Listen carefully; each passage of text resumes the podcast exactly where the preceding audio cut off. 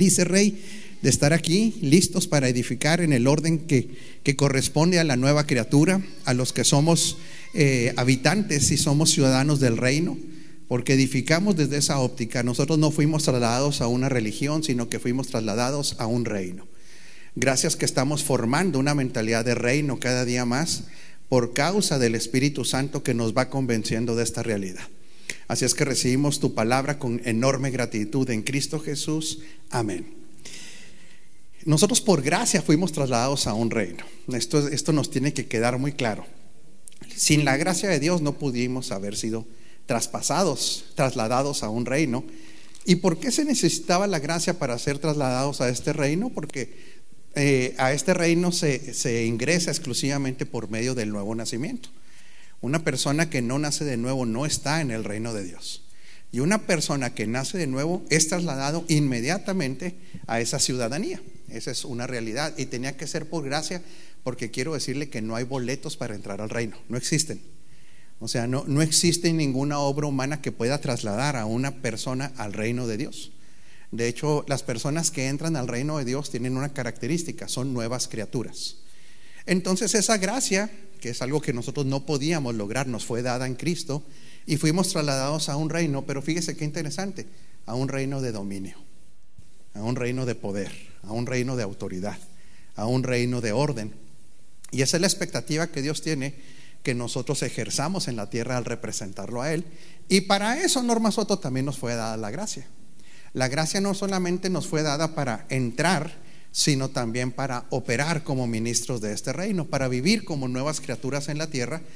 Y entonces nos da las capacidades que el, hombre ya no tenía.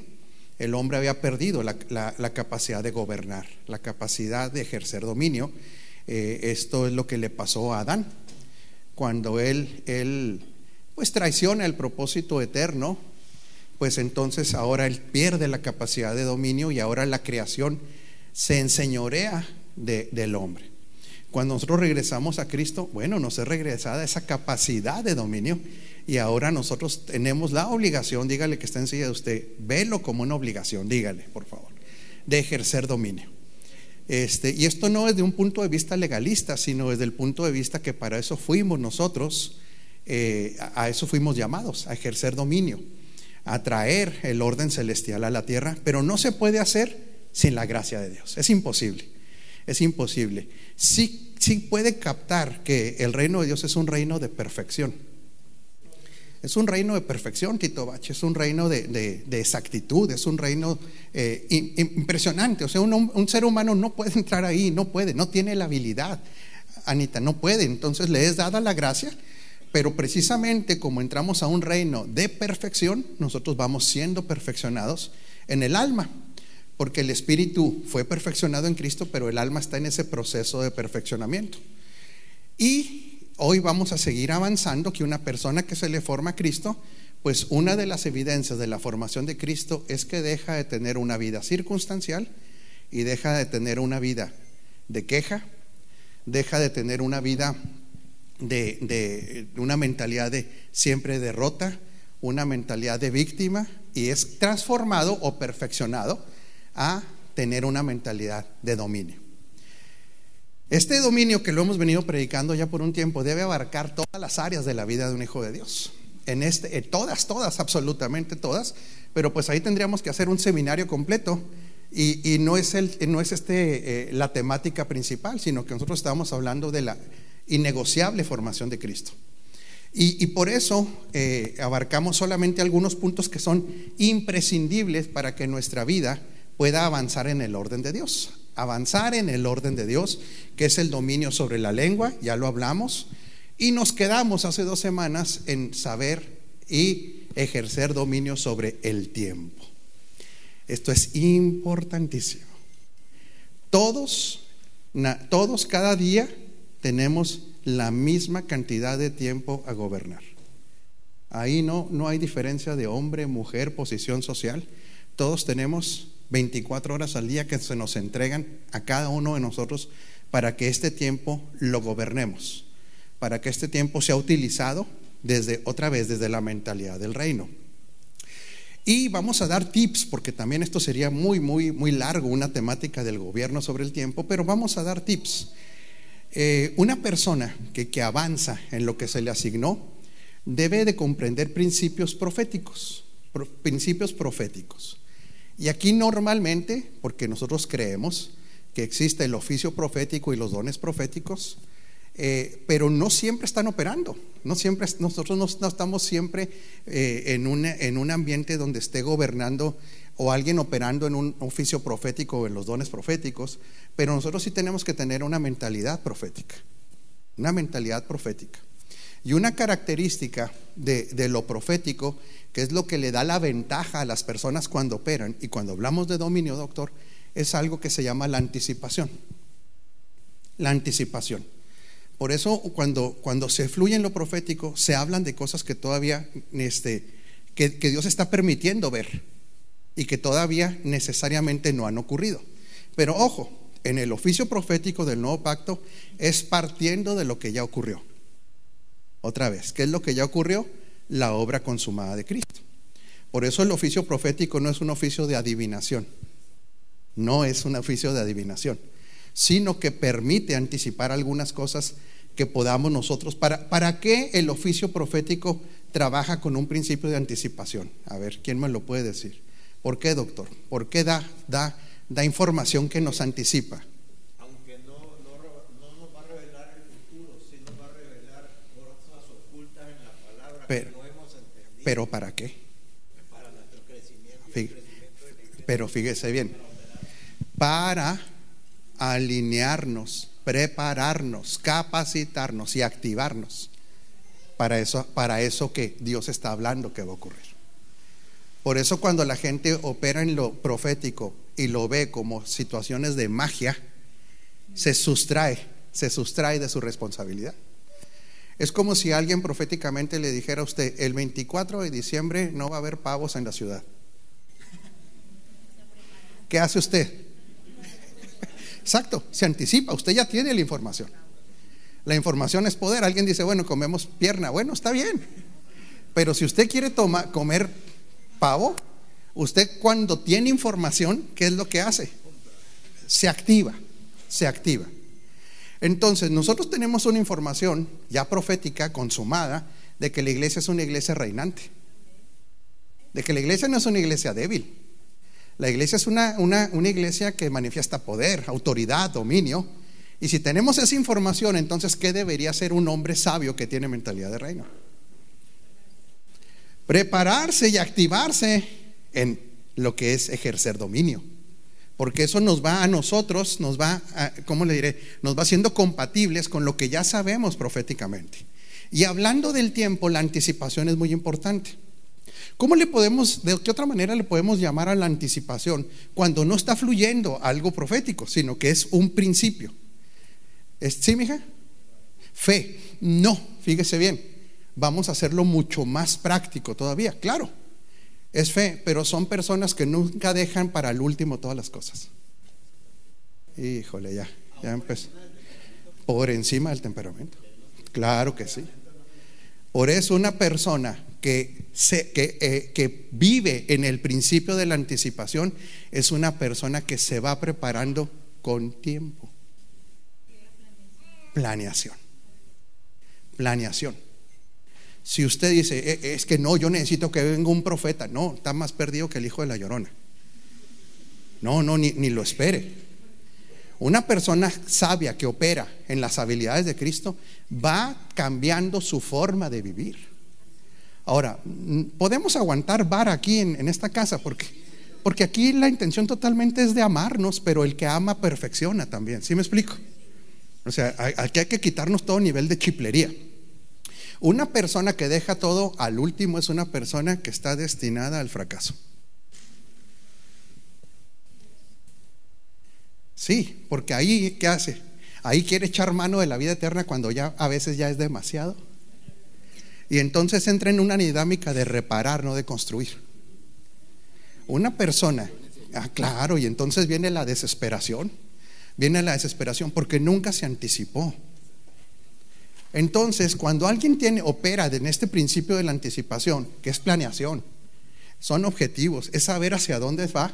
Una persona se va metiendo en ese ámbito y empieza a tener una vida disciplinada.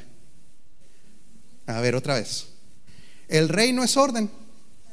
El reino es disciplina. El que se anticipa, el que ve escenarios, está operando en principios proféticos. Y una persona que todo lo deja para ver qué ocurre, para ver si Dios quiere, no es profético ni es espiritual. ¿Lo decimos como es? Es un desordenado y es un flojo. Es un irresponsable. Por eso debe trascender a los temperamentos. Preguntabais ahí, ¿y, y esto debe trascender al temperamento? Por supuesto. Es que cada temperamento que nosotros no somos temperamento, tenemos temperamento, todos tenemos en el temperamento áreas muy débiles. Y hay temperamentos que jamás, jamás planean y jamás ven en ese temperamento, jamás ven en el temperamento este, las habilidades que, que son necesarias para vivir una vida de orden como la disciplina. Y en el reino la circunstancialidad no es operativa. Otra vez, en el reino todo se maneja por causa. Causa. Entonces yo le hago una pregunta. ¿Usted puede generar un ámbito profético para usted mismo? ¿Qué cree, doctor? Totalmente. Totalmente. Porque usted y yo vamos construyendo los escenarios en los cuales vamos a aparecer. Cuando una persona no entiende edificación, cree que los escenarios se van a dar así porque declaró. Una persona que entiende principios proféticos va trabajando para aparecer en esos escenarios. La anticipación es sumamente importante. Por eso, eso es ejercer dominio sobre el tiempo. Es ejercer en uno de los aspectos del tiempo. Otro, fíjese bien, eh, cuando una persona vive en el principio de la anticipación, está listo para la segunda cosa que Dios nos va a corregir nunca será impuntual. Dos amenes, pero está bien. Eso significa que Dios está corrigiendo. Cuando una persona tiene un estilo de vida de impuntualidad, es una persona que no es confiable para asuntos serios. Todos podemos en algún momento ser impuntuales por alguna, diga conmigo, circunstancia, pero nunca por una forma de vida. Porque el que es impuntual, por regla, es una persona no confiable. ¿Por qué no es confiable? A ver, yo quiero que usted razone. ¿Usted cree que una característica de la naturaleza de Dios es la impuntualidad?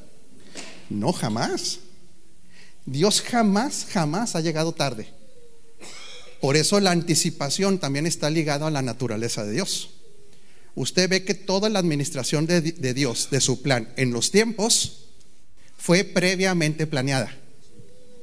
Ya estaba anticipado. Está aprendiendo de administrar el tiempo, no se enoja.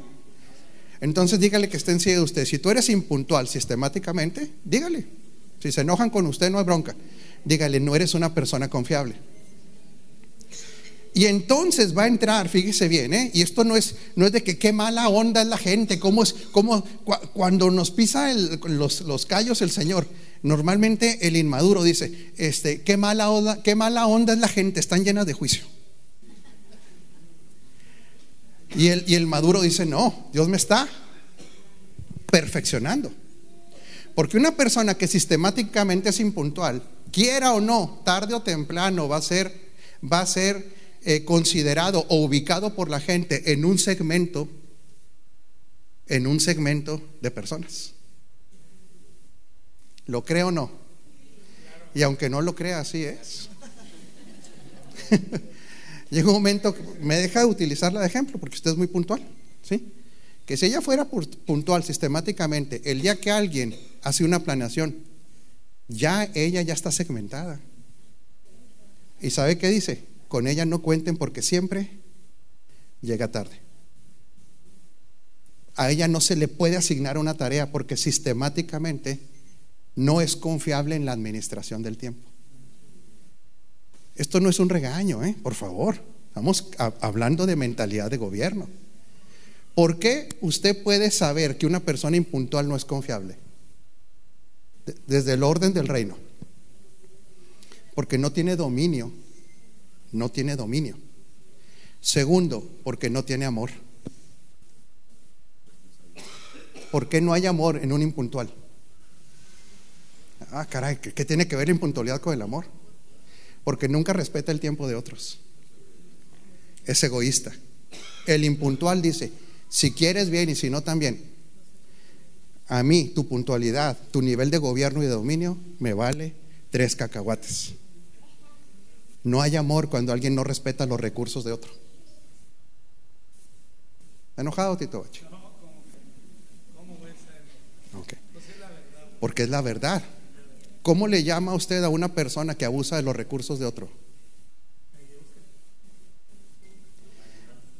Ya, cara, ya se, ya se pusieron egoísmo. El que no es puntual está abusando del recurso del tiempo de otros. Entonces no hay amor.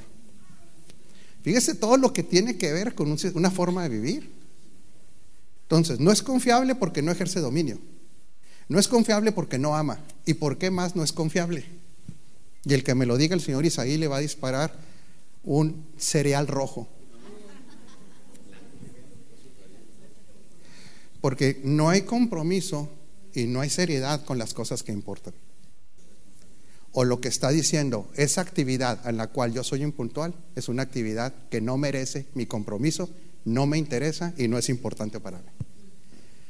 Dígame si alguien puede ser confiable con esas actitudes. No puede ser confiable. Ay, no, es que eso es legalismo. No, porque la gracia nos habilita para vivir en, el, en la perfección.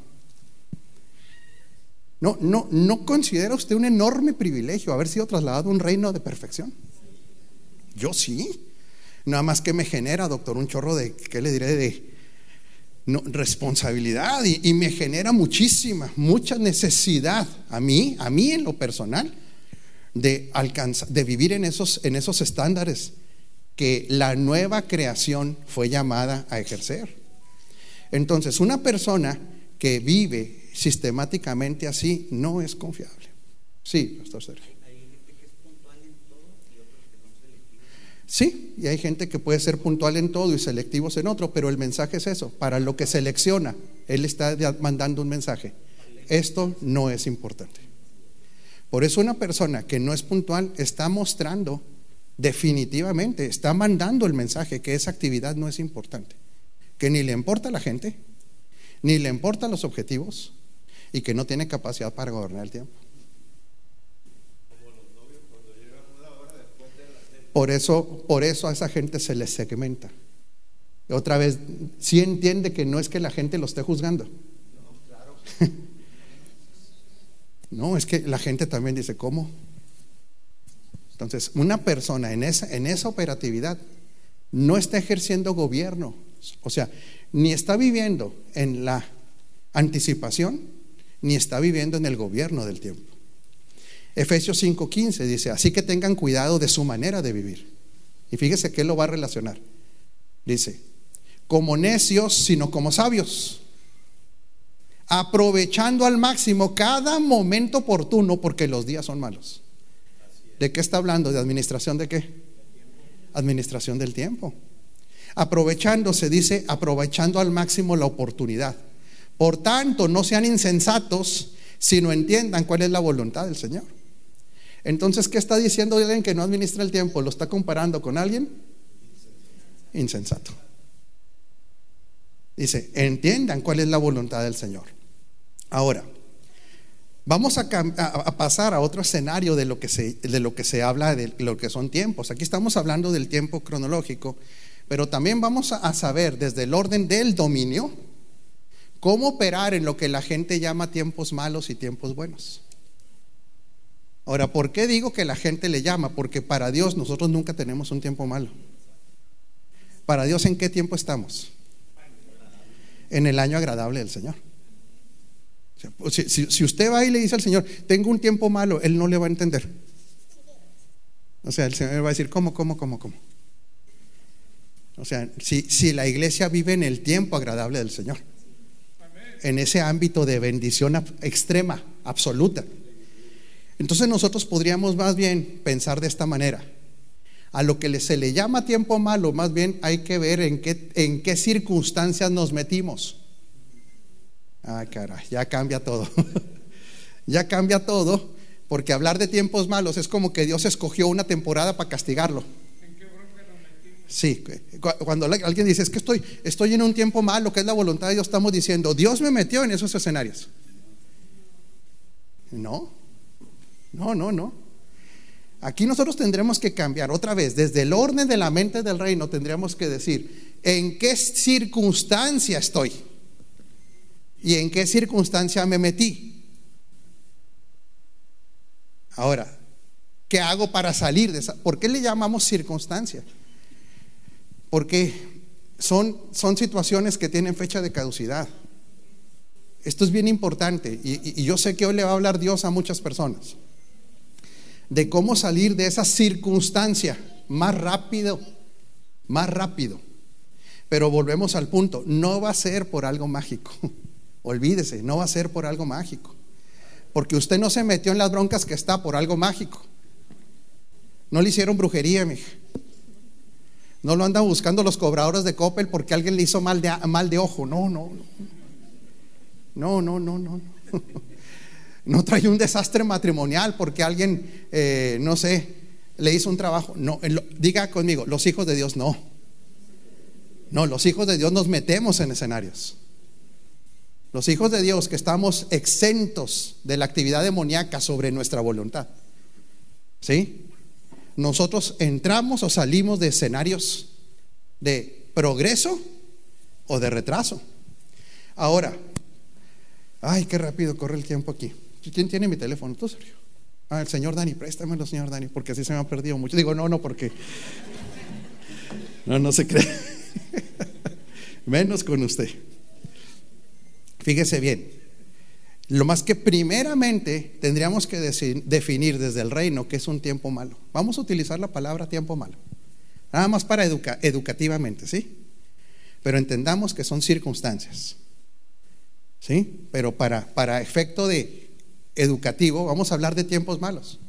Primero desde la óptica del reino, que es un tiempo bueno y que es un tiempo malo, hablando de un tiempo determinado. Para un narcotraficante, ¿qué es un tiempo bueno? que no lo agarren y que siga vendiendo. Para un materialista, que es un tiempo bueno, aunque sea hijo de Dios, tener lana. Para alguien que privilegia las relaciones, sobre todo, que es un tiempo bueno, estar bien con todos. ¿Y cuál es el tiempo bueno desde la óptica del reino? A ver, otra vez, ¿sí? Por eso mucha gente no puede salir de escenarios porque no tiene definido lo que es bueno en el orden de Dios. Sí, por ejemplo, no me malentienda, por favor, ¿eh? no estamos criticando a las personas que Dios les ha dado muchos recursos, qué bueno.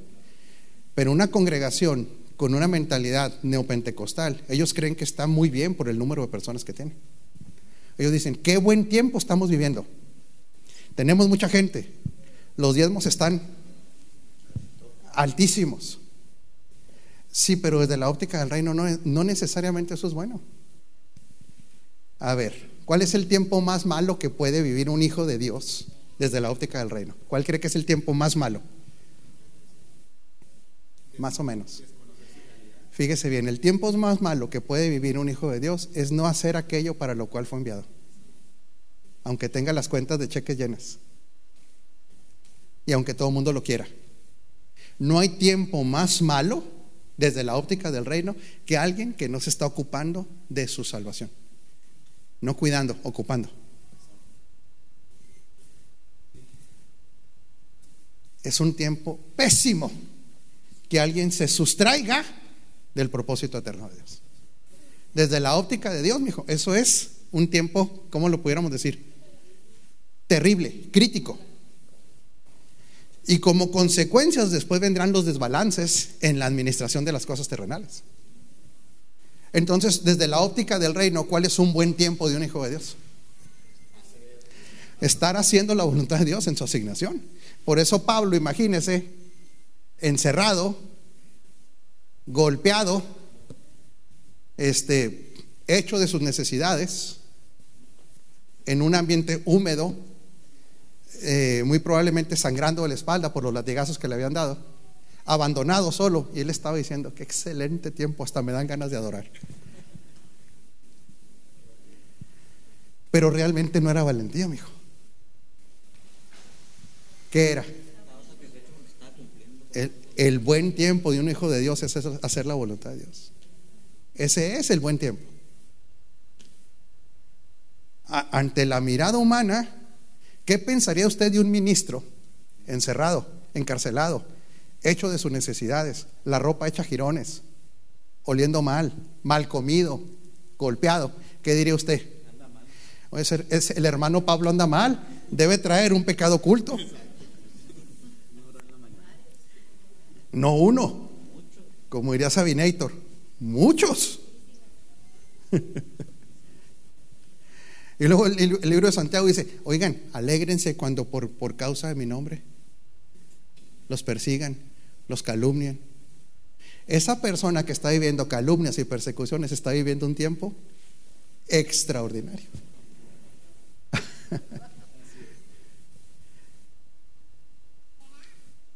Y una persona que pueda estar en un palacio, yo nada más le quisiera preguntar, ¿quién fue el que se lavó las manos?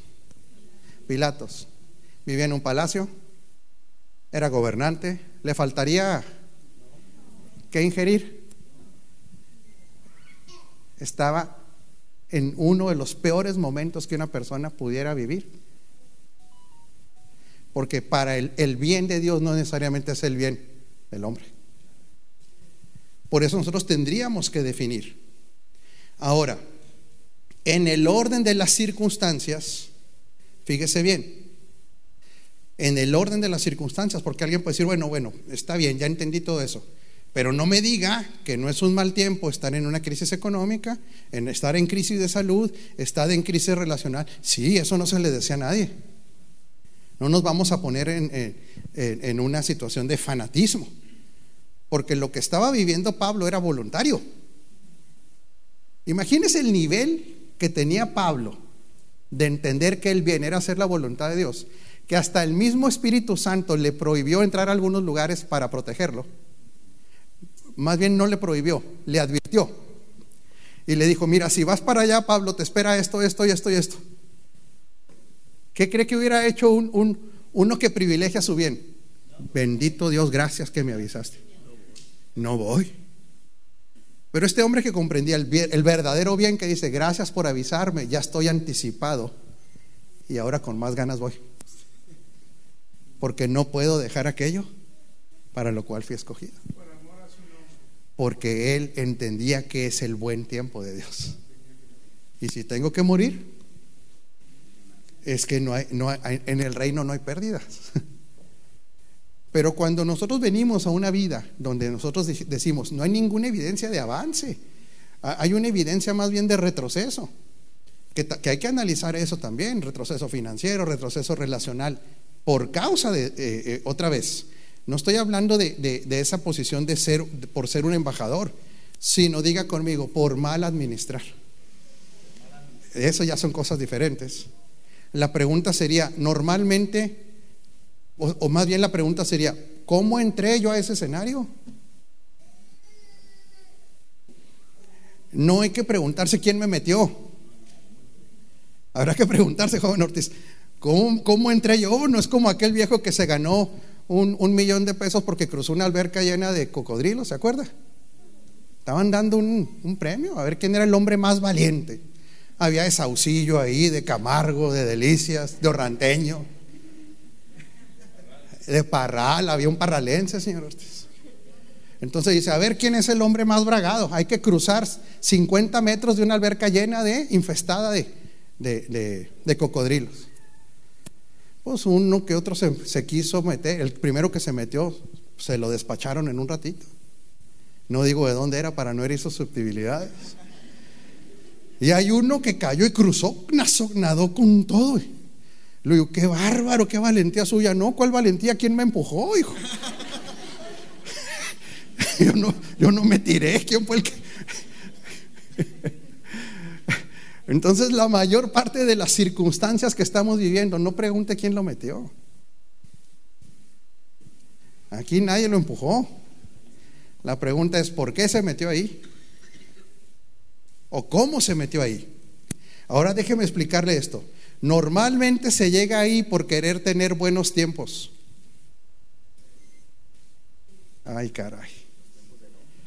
Normalmente la gente llega a esas circunstancialidades donde todo está en oscuridad por querer tener buenos tiempos para Él, no para vivir el tiempo de Dios.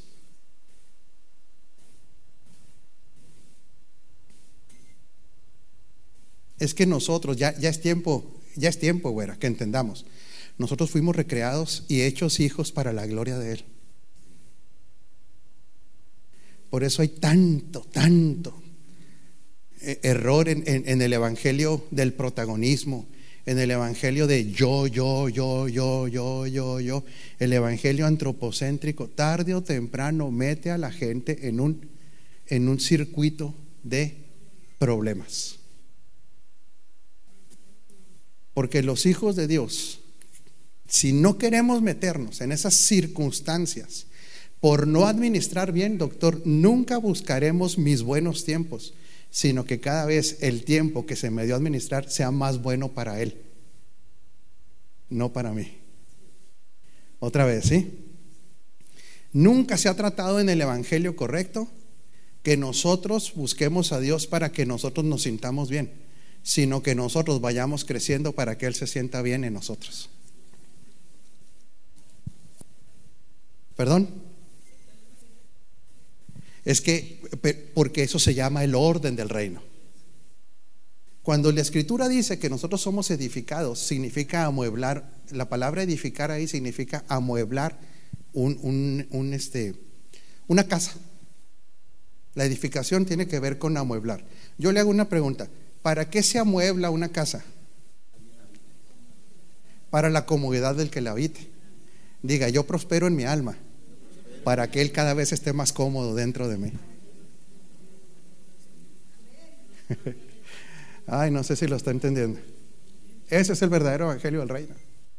Que Él cada vez, chacho, encuentre menos incomodidades en nosotros.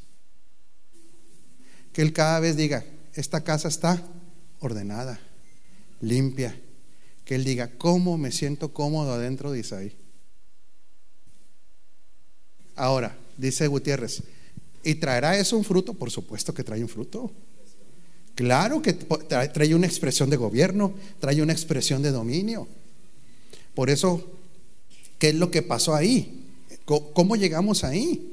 Precisamente por eso, porque eh, no, no se ha tenido el objetivo claro, que lo primero es la comodidad de Él, lo que Él quiere. Fíjese bien, los tiempos buenos en el reino son producto de vivir en la vida de Cristo. Ahora vamos a hablar de los buenos tiempos, pero desde la óptica del reino, no desde la óptica otra vez de lo que la gente nos dice que es estar bien.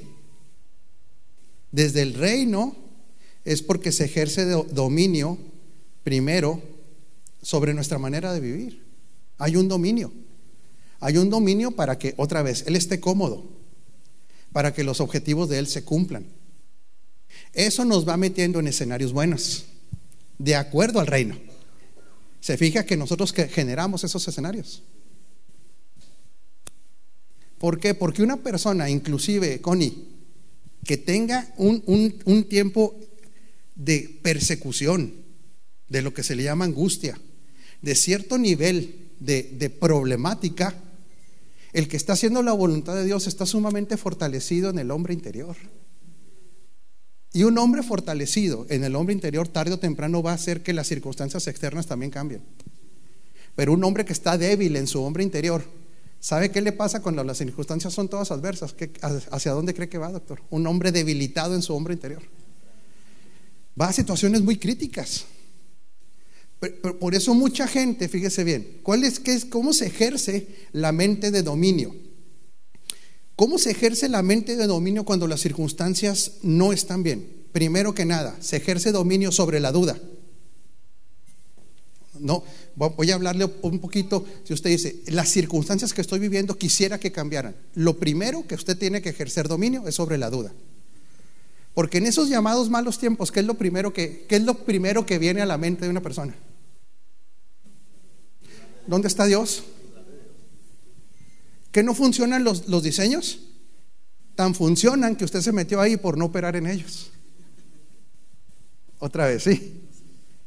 A ver, agarre su aureola, póngale un ladito, dígale, ay Dios mío, cuánto misticismo. Por eso, déjeme ser muy claro, por favor. Nosotros no somos una congregación que ande controlando actividades. Pero si usted todavía lo buscan personas que viven un desastre y una vida de desorden para que usted ore y usted se presta a orar por ellos y decir, mi oración le va a cambiar las cosas, usted está siendo un aliado de las tinieblas.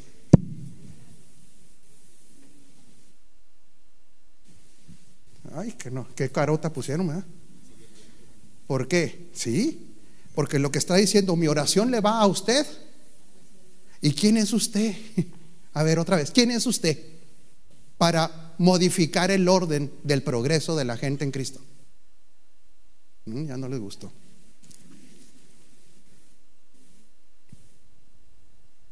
No se asuste, Morena, yo la conozco, usted no está ahí. Un promotor de Dios te arregla todo por mi oración, sin que tú cambies, es un promotor de las tinieblas. Suena fuerte, ¿verdad, chacho? Buenísimo, pero es un promotor de las tinieblas, porque sigue impulsando a esa gente a operar en las tinieblas y en el desorden, y él está promoviendo eso porque su oración le va a arreglar las cosas.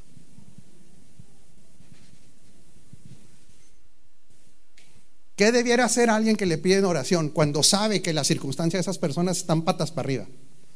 Porque así viven. ¿Qué debiera hacer un hombre y una mujer de Dios íntegro? Decirle, yo voy a orar por ti para que se te revele quién eres. Voy a orar por ti para que cambies tu forma de vivir. Voy a orar por ti para que pases y dejes de estar con la expectativa de San Rafael.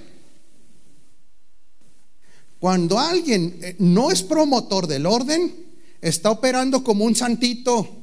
No sé si me estoy, dando a entender. Sí, yo soy el que le arregla las cosas. Venga con San Rafael. San Rafael le va a arreglar las cosas. No. En el orden del reino es las circunstancias en las que estás son derivadas de tu desorden, de que no tienes a Cristo como Señor.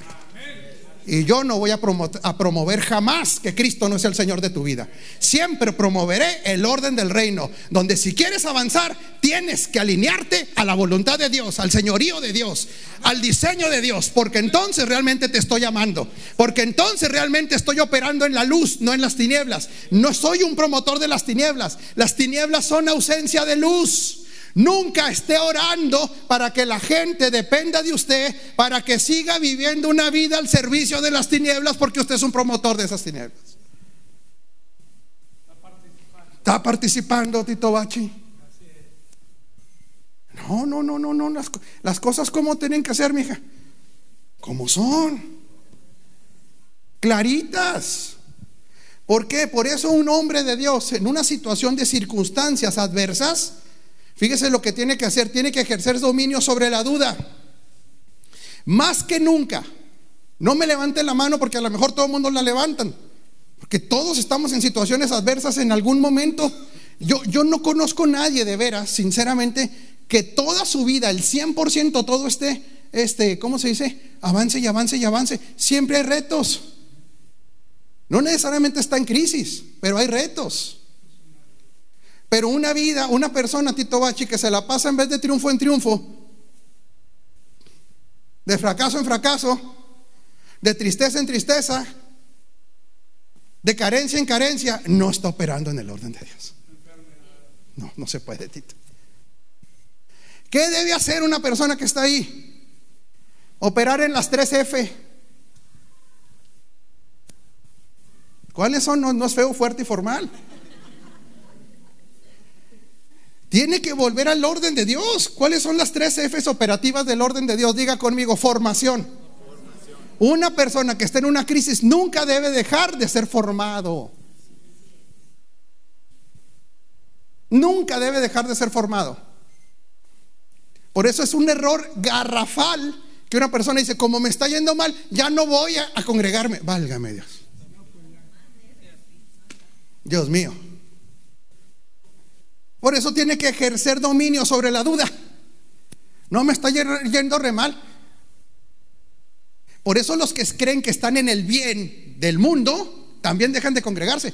He oído gente, señor Isaí, que dice, desde que no voy a la congregación todo me va bien. No, sí, porque tienen más lana, porque todo el mundo lo quiere. En ese bien puede que esté más bien, pero en el bien de Dios está reprobado completamente. Y el bien de Dios nos es conveniente. ¿Por qué, Tito Bachi? ¿Por qué nos es conveniente el bien de Dios? Porque tiene trascendencia eterna. Tiene trascendencia eterna. Un serio problema del que todo lo ve en el ámbito terrenal es el bien temporal también. Ese bien temporal, fuera del diseño, jamás tendrá galardón en lo eterno. ¿Y qué es lo que vale la pena? Lo eterno. Lo eterno. Entonces, una persona que está en un tiempo así, fíjese bien, tiene que ejercer dominio sobre la duda. Y nunca debe operar fuera de, primero, formación. Formación. No debe dejar de formarse. Porque lo que se le forma es lo que va a ejercer gobierno después, es lo que va a ejercer dominio. Segundo, no descuide a la familia. Pero, ¿en qué orden? ¿La familia en qué orden, güera? En el orden de Dios. No es que yo cuido a mi familia eh, en el orden del mundo, que hagan lo que quieran, nomás les doy abrazos. No, en ese orden no, por favor. En el orden de Dios, la familia, somos personas que siempre estamos mostrando amor, firmeza, corrección, todo lo que quiera, pero por un solo fin. El fin de que ellos también entren en esa dinámica de la plenitud de Cristo. No se debe descuidar. Y tercero, no se debe descuidar la función. Esa es la tercera F. Nunca ha habido aquellos que dicen, voy a tomar un año sabático o vacaciones del servicio. Como pastores uno, uno sabe, esos que dicen, pastor, voy a tomar este, vacaciones del servicio, dejo de servir. Dios mío, no sabe lo que está diciendo. ¿Se podrá? Váyase de vacaciones, váyase a tirar allá a Cancún de panza. ¿Está bien? O a las playas de, de Meoki. Si no le alcanza, está bien. Pero un hombre y una mujer de Dios no agarran plazos, plazos largos sin servir al cuerpo. A ver, otra vez. Claro, Tito Bachi. Que no ve que para eso fuimos diseñados. De una vez le digo, un entendido no, no tiene jubilación en el reino. Aquí veo a este señor, no está, nunca se ha jubilado del reino. Él es un ejemplo. La, esposa es un ejemplo. Conozco gente que eran pastores, que toda la vida se la pasaron dando carrilla a la gente para que se portaran bien y el día que dejan el pastorado ni se congregan. Sí, sí los conozco. Entonces, ¿de qué estaban enamorados? ¿Del reino? No, estaban enamorados del púlpito. Una persona que quiere salir de esas circunstancias, diga conmigo, son circunstancias. Dígale que estén si usted vas a salir, siempre y cuando. Volvemos al punto. Esto no son por declaraciones. Tú no descuides tu formación, familia y función. Y se debe firmemente observar lo que se siembra o se ha dejado de sembrar. Ay, ahí está otro punto. ¿Sabe que en los escenarios que nos metemos están ligados a la siembra? Claro. A ver, si usted se mantiene sembrando odio, no diga que lo atacó el demonio. No, no, no, no. Usted se va a meter en un escenario de odio. Si usted se mantiene sembrando discordia, ¿en, en qué escenario cree que se va a meter? se va a meter, va a cosechar discordia. Cuando una persona está en una crisis, tiene que hacer inmediatamente así, mi hijo. ¿eh? Así un alto. Y si está casado, agarre a la señora o al señor y dígale, vamos a analizar lo que sistemáticamente sembramos o dejamos de sembrar.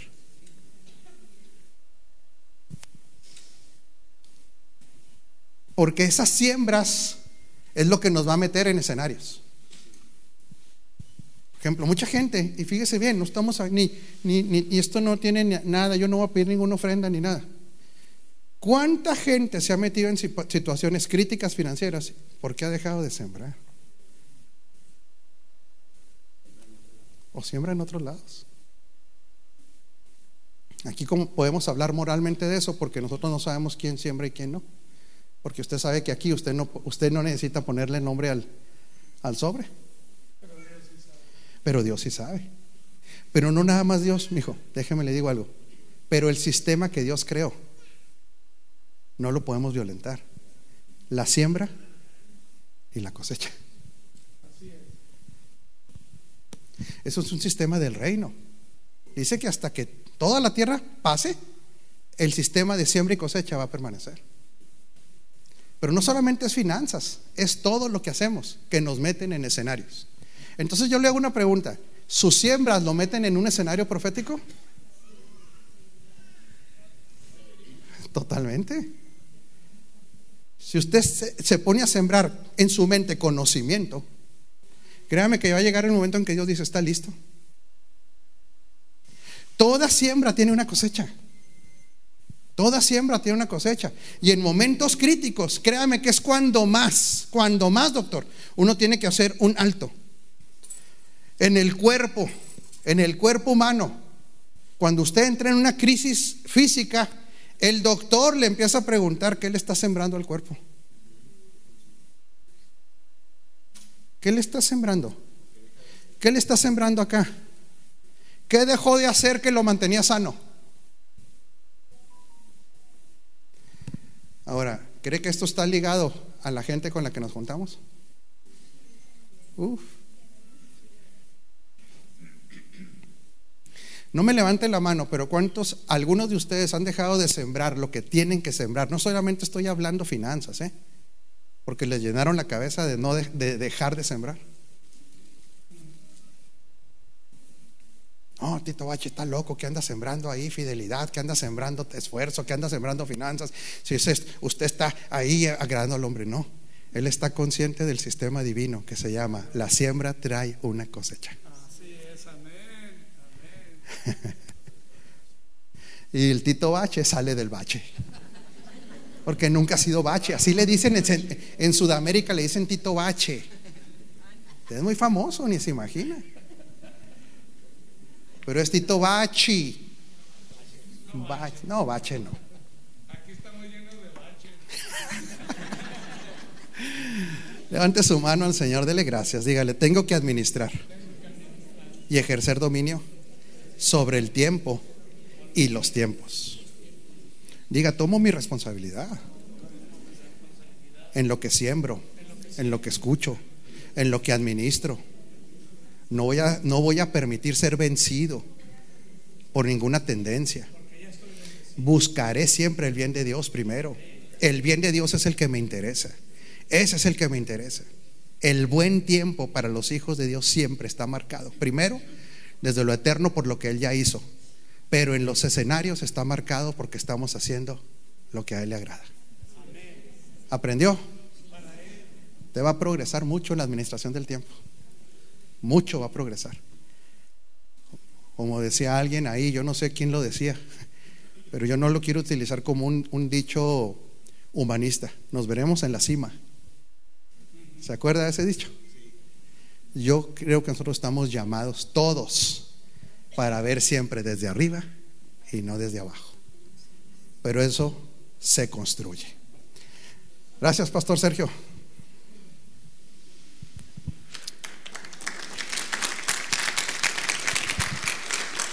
Así es.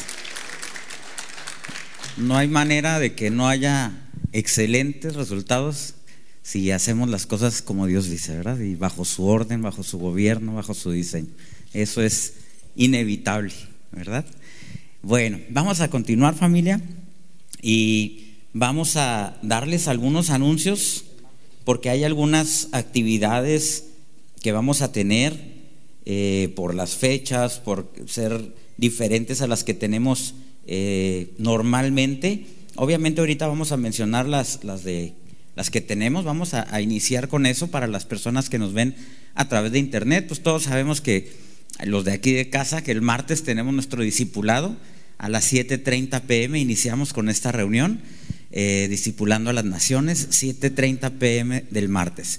Miércoles a las 12.30 del mediodía, de 12.30 a una y media, tenemos nuestro programa Renovando el Entendimiento, que es con el panel de pastores de la red y algunos invitados en ocasiones. Eh, recuerden que los horarios que estoy mencionando son los horarios del centro o de la Ciudad de México. El miércoles eh, también en la tarde, aunque por esta ocasión tenemos la reunión presencial de los jóvenes, del, de este miércoles que viene al otro, iniciamos con una miniserie en diciembre con respecto a, a cómo orar o cómo saber orar. Va a, estar, muy, muy interesante. Pero este miércoles que viene, que ya es primero de diciembre, pero por ser estar dentro de la última semana del mes de noviembre, los jóvenes vamos a tener una reunión, eh, mejor dicho, en el jueves, ¿sí? Así es que estén atentos, chicos, ahí al chat para estar atentos a las actividades que tenemos. Y el viernes es la reunión, como ustedes saben, es, esta del jueves es para jóvenes de 18 en adelante. El viernes es generación 42 para los adolescentes y jóvenes desde los 12 a los 17 años y como siempre con maestros invitados, ¿verdad? Para su clase. Y esta semana ya toca presencial, Mari, o todavía no? Sí, esta semana ya tienen también su reunión presencial el sábado a las 5 de la tarde el sábado. Recuerden que los adolescentes y jóvenes están llevando el, el, curso de temperamentos el sábado, así es que este, aparte de su reunión del viernes virtual, ¿verdad? Por Zoom, también el sábado tienen una reunión presencial a las 5 de la tarde para continuar con el, el curso de temperamentos. Y bueno, obviamente el, el, sábado a las 11 de la mañana tenemos el club de embajadores que es eh, para niños desde los 5 a los 12 años de edad. Eh, todas estas reuniones son transmitidas a través de Facebook Live y lo que son las reuniones de jóvenes y niños, también recuerden que pueden entrar a la clase por medio de Zoom. Así es que si alguno de ustedes tiene duda de cómo poder hacerlo, pónganse en contacto con los maestros, con Julio Marisol, con Yoli, con Rosy Carlos, con un servidor, para poderles decir cómo pueden accesar a estas clases. Bueno, dentro de las otras actividades que tenemos que, que, vamos a anunciarles es de que tenemos este jueves nuestra última reunión de matrimonios del año y donde también tenemos nuestra última clase del curso de temperamentos. Así es que es este jueves a las eh, 7.30 pm. Recuerden que es eh, cena de traje, así es que traigan platillos para ustedes y para compartir con los demás. Por ahí entonces creo que andaba mal con la fecha, Claudia, de lo de los jóvenes, porque el jueves es lo de matrimonios, la presencial. Habíamos dicho, creo que iba a ser el viernes. El día, ¿qué, qué es el día primero? ¿Viernes? Sí, la, presencial de jóvenes mayores es viernes primero, ¿eh? tenía ahí un, error. El jueves 30 es la cena de, de matrimonios. Bueno, Aparte de esto, tenemos otras actividades, eh, aún y cuando falta todavía un poquito más de tiempo, pero se va a hacer un festejo eh, para los niños, ¿verdad? Una posada, por decirlo así, que va a ser el sábado 9 de diciembre, de 4, de 4 a 6 de la tarde, aquí en el auditorio. Recuerden que obviamente pues, pueden venir los niños de la congregación, y por cada niño pueden traer también a un invitado, que no importa que no venga aquí a esta congregación, pueden invitarlo para que pasen un tiempo eh, divertido, un tiempo que van a disfrutar mucho. Y, también esto puede traer un interés a estos niños, ¿no? De que quieran aprender acerca de Cristo, ¿no? Así es que eh, sábado, como dijimos, 9 de diciembre, de 4 a 6 de la tarde.